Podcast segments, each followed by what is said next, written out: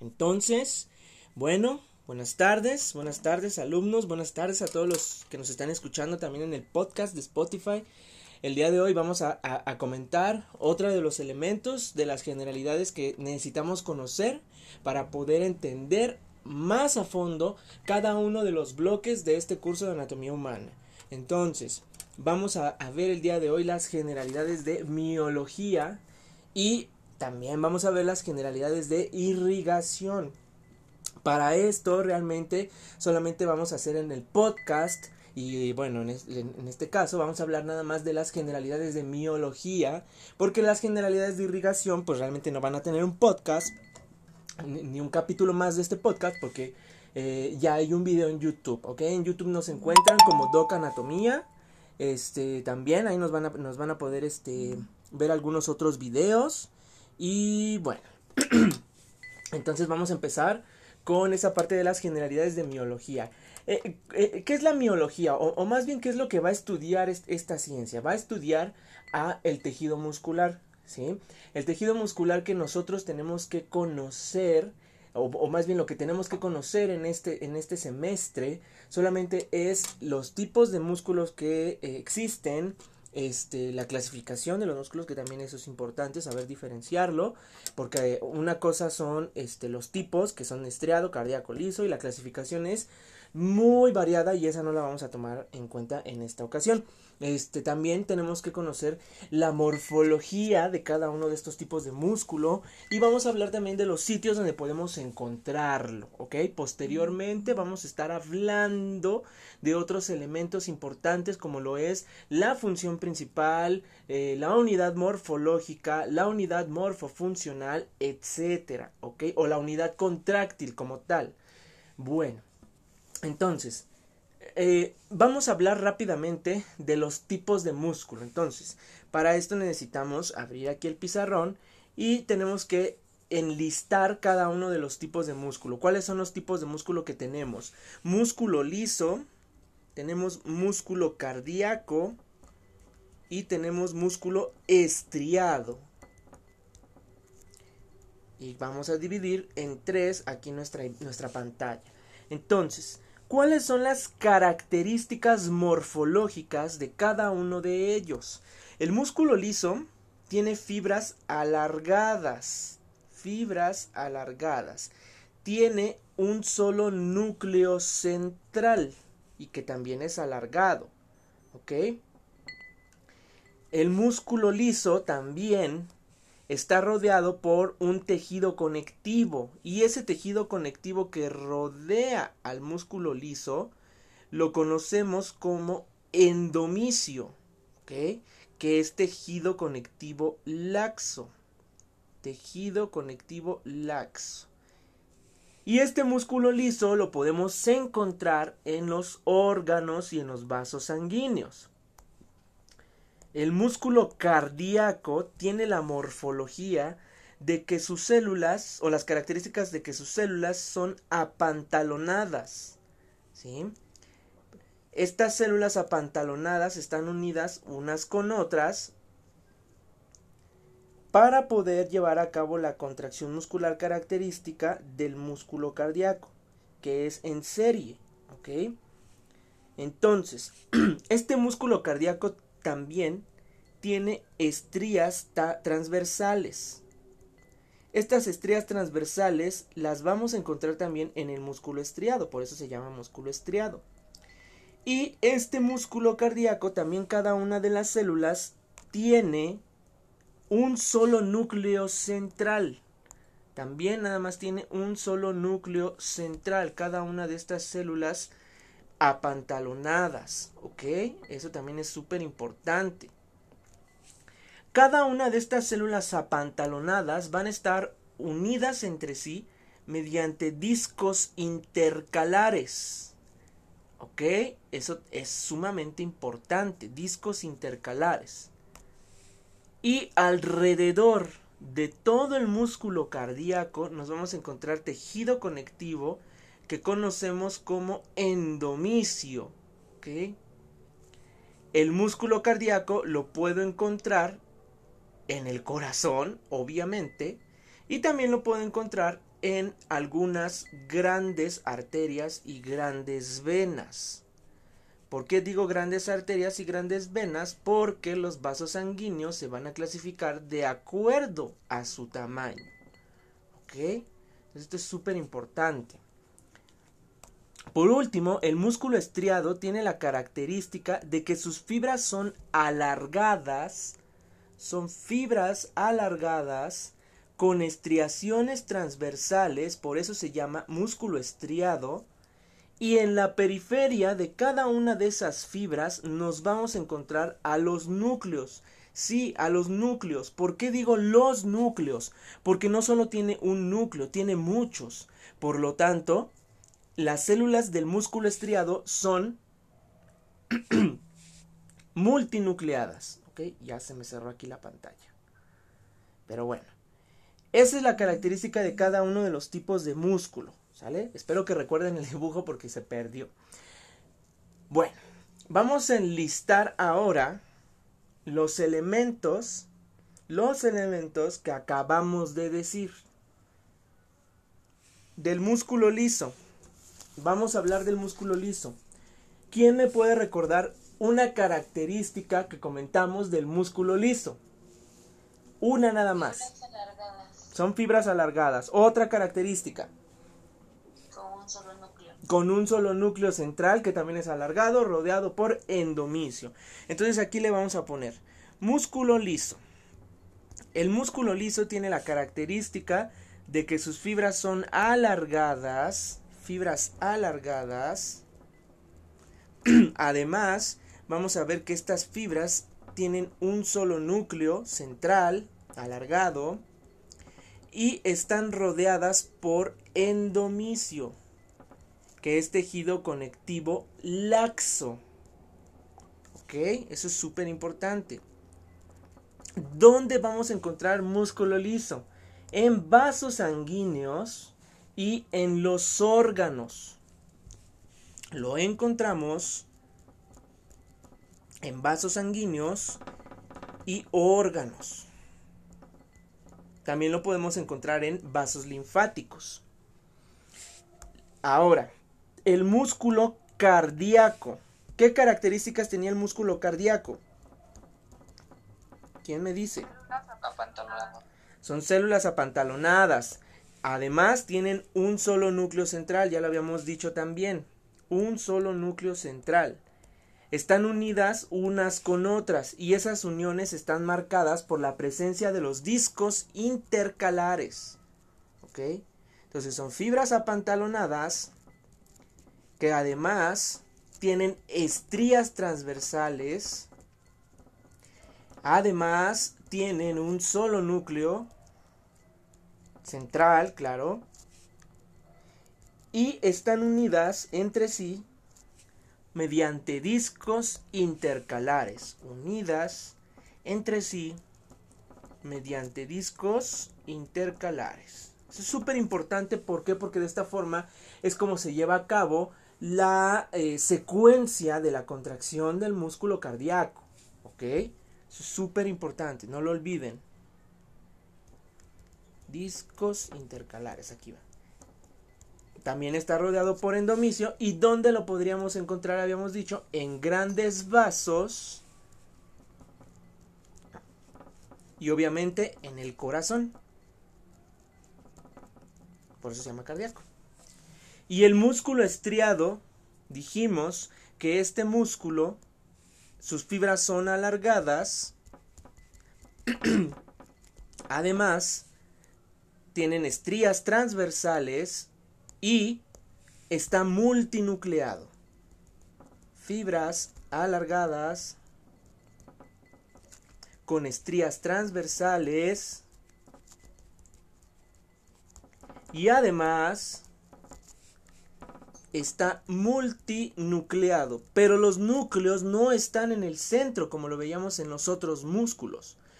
Estos núcleos van a estar en la periferia en la periferia de las fibras musculares. ¿Dónde encontramos al músculo estriado? Lo vamos a encontrar en varios músculos que vamos a estudiar durante todo el semestre. que lo moleste, Ajá.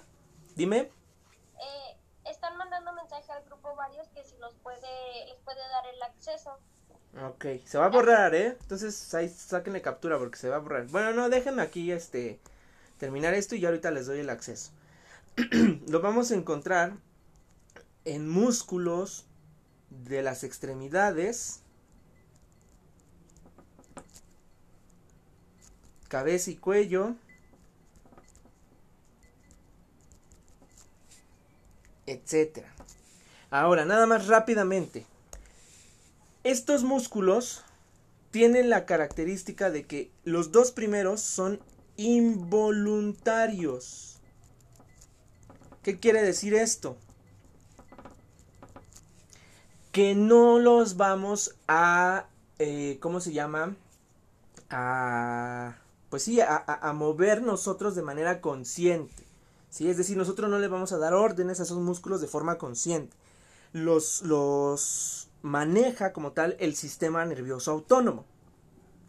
Y el músculo estriado tiene la característica de que es voluntario, es decir, yo puedo decidir si lo muevo o no. ¿Ok? Entonces.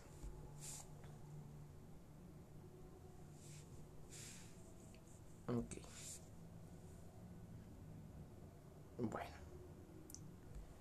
Entonces, eso es los tipos o son los tipos de músculos. ¿Vale?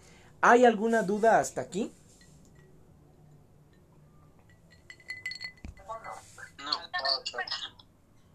Ok. Ok, bueno. Entonces, ahora, el músculo estriado también es conocido como músculo esquelético, ¿ok? Músculo esquelético. Este músculo se llama así, ¿por qué? Porque el músculo esquelético está asociado a los huesos, es decir, se tiene que insertar en los huesos para que pueda funcionar, ¿ok? Antes de que hablemos de las funciones de los músculos, quiero que sigamos hablando de la morfología. Entonces vamos a seguir conociendo al músculo estriado. Pero ahora lo vamos a ver como si le hiciéramos un corte transversal a cualquiera de los músculos que nosotros tenemos que están compuestos de músculo estriado, como por ejemplo, un ejemplo, el recto femoral. Imaginemos que agarramos al recto femoral y le hacemos un corte transversal y lo vemos de esta forma lo vemos así, con este corte, y vamos a ver estas divisiones, ¿vale? Unas divisiones que va a parecer que está por compartimentos este músculo.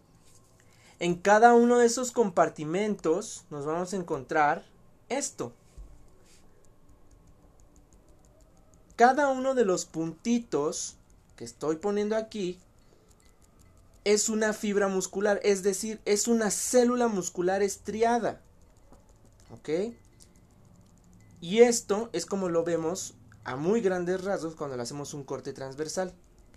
Bueno, ya me las voy a llenar así más o menos, pero obviamente está todo lleno, todo lleno y cada uno de estos compartimentos está repleto de fibras musculares, de cientos de miles, millones pueden ser incluso de fibras musculares. Ahora, cada una de esas fibras musculares estriadas está rodeada por tejido conectivo laxo. Ese tejido conectivo laxo le va a dar estabilidad y sostén a cada una de estas fibras. Ese tejido conectivo laxo que rodea a una sola fibra muscular, escúchenlo bien, el tejido conectivo que rodea a una sola fibra muscular estriada se conoce como endomicio. Endomicio.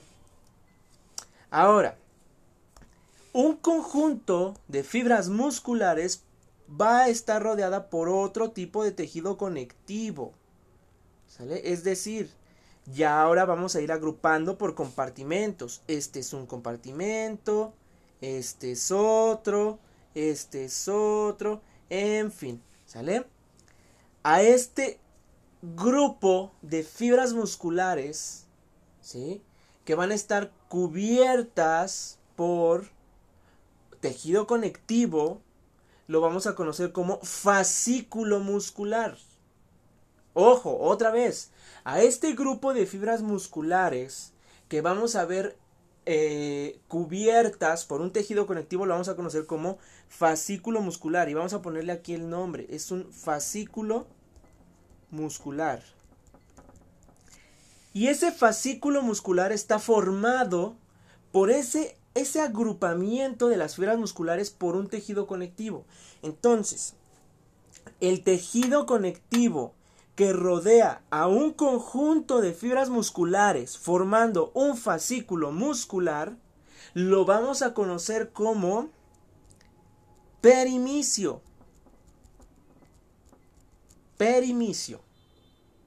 Y a todos los fascículos musculares que vamos a ir viendo, a todos los fascículos musculares que vamos a ir viendo, y que aparte van a quedar agrupados ya en el músculo propiamente dicho, lo vamos a llamar músculo.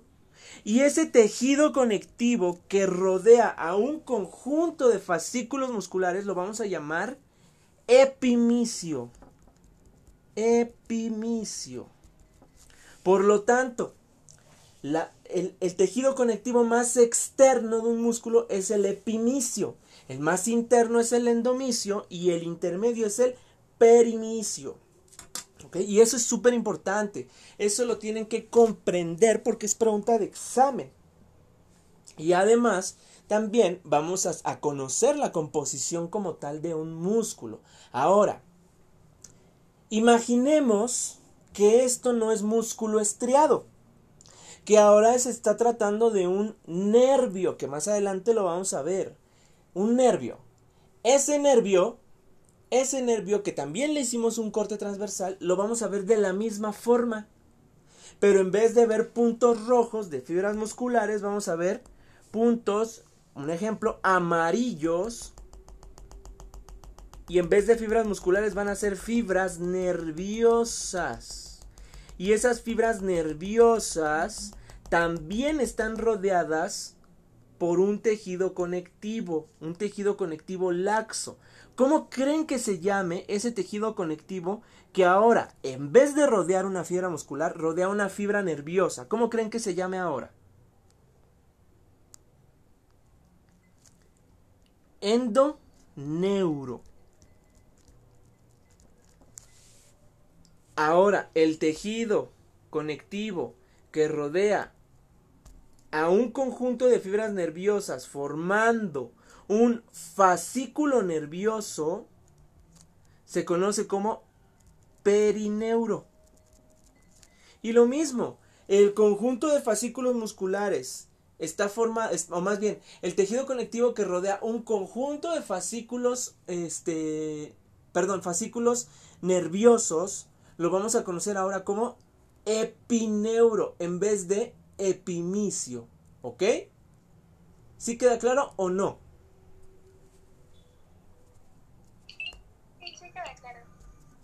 Ok, eso, es, eso lo, lo deben de entender. Son cosas básicas. ¿Ok? bueno. Ahora.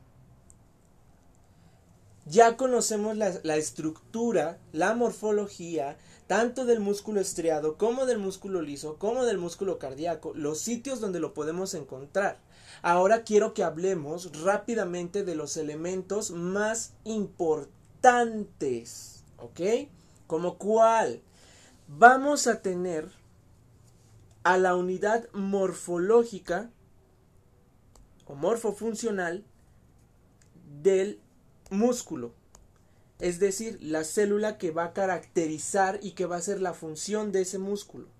Entonces, la unidad morfofuncional del músculo es el miocito. ¿Ok? La unidad contráctil del miocito, unidad contráctil, es la sarcómera. El citoplasma del miocito, el citoplasma del miocito es el sarcolema. Sarcolema. Entonces quiero que tengan bien definidos cada uno de estos conceptos, porque cualquiera ha sido pregunta de examen y puede ser pregunta de examen. ¿ok? Unidad morfofuncional, miocito. Unidad contráctil, la sarcómera. Este citoplasma del miocito es conocido como sarcolema. Si ustedes se ponen a leer más a fondo, ustedes van a ver, no, pues es que también tenemos a las diadas, a las triadas que tienen túbulos T y esto, bla, bla, bla. Eso sí, ya no, todo eso ya es más profundo y ya es más de histología. Aquí es anatomía humana y vamos a ver, sí, algo de histología, porque la histología también es conocida como la microanatomía. Pero realmente no vamos a entrar tanto en detalle, solamente en lo más importante para que se pueda comprender a la anatomía humana. ¿Ok? Ahora, ¿cuál es la función del músculo? ¿Qué hace el músculo? En el kinder nos dicen, bueno, pues los músculos se mueven. Ok, sí se mueven, pero entonces, ¿cuál es la función? Ya ahorita estamos en la licenciatura. Ah, bueno, pues la función es la contracción. La contracción muscular hacía muy grandes rasgos. Ok, entonces, la función del músculo es la contracción. Obviamente por la contracción muscular, ¿no? Pues estamos hablando del músculo. Para que yo pueda llevar a cabo la contracción muscular, tiene que suceder una serie de eventos fisiológicos a nivel molecular y a nivel de proteínas para que pueda existir este proceso. Si no existe la contracción muscular, el músculo no se va a mover y no va a ejercer su función.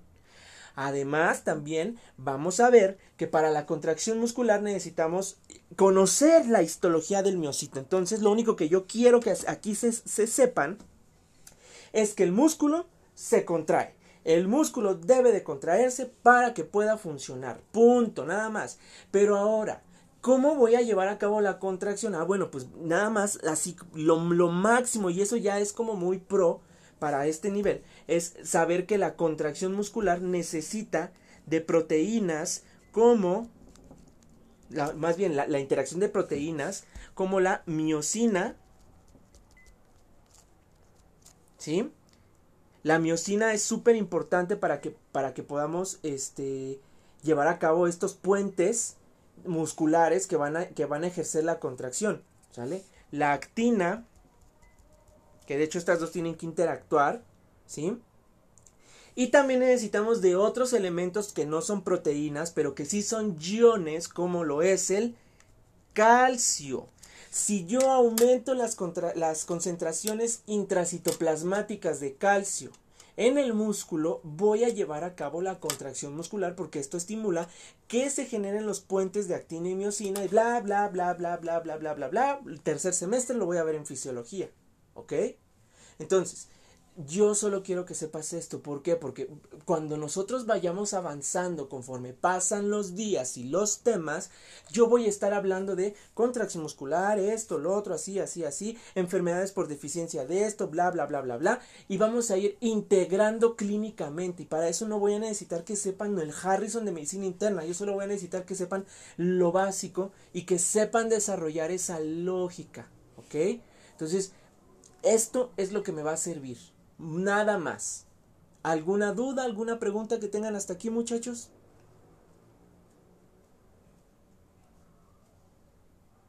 No, doctor. No, doctor. Ok, perfecto. Bueno. No, doctor. Ahora, proteínas eran para la contracción? estas dos, actina y miocina. ¿Ok? Gracias. De nada. Entonces, ahora, algo que siempre es su coco y que supongo que ya todos ustedes lo estaban viviendo, que es que no sé qué es el origen, no sé qué es la inserción y me estoy muriendo porque me tengo que aprender las mil, las, no sé, las mil y tantas eh, inserciones y orígenes en un parcial. No, a ver, tranquilos, respiren, piensen, y, vámonos con la parte esta de la lógica. A ver, si yo veo mi libro de anatomía humana, imaginemos que todos adquirimos el muro, el pro, el atar, no sé el que quieran. Y en cualquiera de esos libros vienen unas tablas donde dice origen, inserción. Y en algunos libros pasados dicen inserción proximal, inserción distal. Ah, ok, perfecto. A ver, vamos a desglosar esas dos palabritas. Dice inserción pues, ¿qué, es la inserción? Pues es el lugar a donde se pega el tendón del músculo, punto, ya no más. ¿Y qué lugar, en dónde siempre se tiene que pegar el músculo estéreo? Pues en el hueso. Entonces, la inserción siempre va a ser en el hueso, ¿ok? Ahora, si te estoy diciendo inserción proximal, proximal, a ver, proximal, cuando vimos introducción a la anatomía yo dije que proximal era todo lo que se acercaba a la línea media. Ah, entonces las inserciones proximales siempre van a estar cerca de la línea media. Siempre, siempre, siempre, siempre, siempre, siempre. Entonces, ejemplo, si yo te digo bíceps braquial, cabeza larga, y te estoy diciendo, la cabeza larga del bíceps braquial se origina o se inserta proximalmente en, y te pongo de opción, a ver, tuberosidad del radio o tubérculo supraglenoideo de la escápula. Y dices, no, es que no estudié las inserciones. No, no, no te preocupes. A ver, ¿qué tienes más proximal? ¿La escápula o el radio? ¿Qué está más proximal de esos dos muchachos? A ver. La escápula. Pues la escápula. Entonces digo, ah, pues entonces, ¿cuál es la inserción proximal de la cabeza larga del bíceps braquial? Si vienen esas dos opciones, pues la que esté más proximal a la línea media o la que esté más proximal. Pues la escápula, tubérculo supraglenoide, este supraglenoideo. O ahora me dicen, ay, a ver, vamos a ver. Otra que a veces les cuesta trabajo. Tríceps braquial. Ay, tiene tres cabezas y no me aprendo los orígenes de las tres cabezas. Ah, bueno, a ver. Larga, este, lateral y medial. Y decimos, ah, bueno, la larga, las cabezas largas, así, fácil, las cabezas largas, sea bíceps o tríceps, van en los tubérculos glenoideos. Uno en el supra, uno en el infra. En el infra la cabeza larga del tríceps, en el supra la cabeza larga del bíceps. Ya, no hay más. Cabeza lateral y cabeza medial. Ambas están uno arriba y otro abajo del surco del nervio radial. Entonces dices, a ver, cabeza lateral, cabeza medial. La cabeza medial es más distal porque se inserta en la parte inferior del surco del nervio radial y la cabeza lateral en la parte superior. Entonces dices, ah, el origen de la cabeza lateral, ¿cuál va a ser? Pues va a ser acá en la parte superior del surco del nervio radial y la de la medial abajo. Y su inserción, pues ¿dónde? En el olecranon, porque está más lejos. ¿Sí me explico o no con eso, doctores? O, o, o no, no, me fui como muy, muy rápido y como que se perdieron.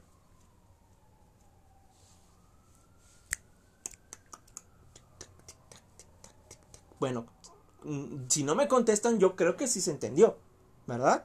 Sí, entendió. Sí. Ah, perfecto.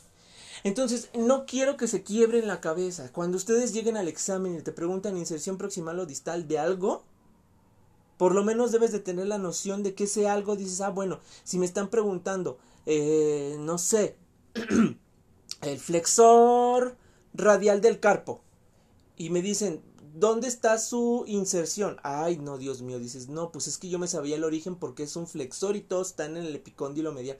Ya no sé la inserción, pero te están poniendo huesos del carpo, te ponen este trapecio, te ponen este pisiforme, te ponen el no sé, el grande y te ponen uno que es del pie.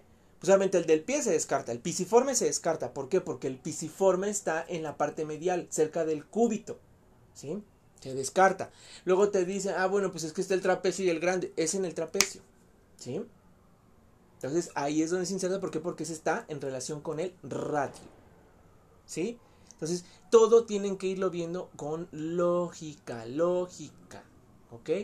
Bueno, entonces eso es súper importante. ¿Dudas, preguntas hasta aquí? Ok. No, ninguna. Perfecto, bueno, pues si tienen alguna pregunta, alguna duda, no lo olviden chicos. Háganmelo saber a través de las redes sociales y brevemente les vamos a ir contestando todas sus dudas, ¿ok? Entonces, para mis chicos que estamos ahorita aquí en clase, pues vamos a continuar con generalidades de irrigación. Y para los chicos de Spotify que nos están escuchando en este nuevo episodio, pues nos vemos hasta el siguiente episodio. Recuerden que encontramos ahí el video de las generalidades de irrigación que yo creo que les va a servir muchísimo para que lo puedan entender fácil y sencillo. Nos vemos en un nuevo episodio muchachos. Cuídense.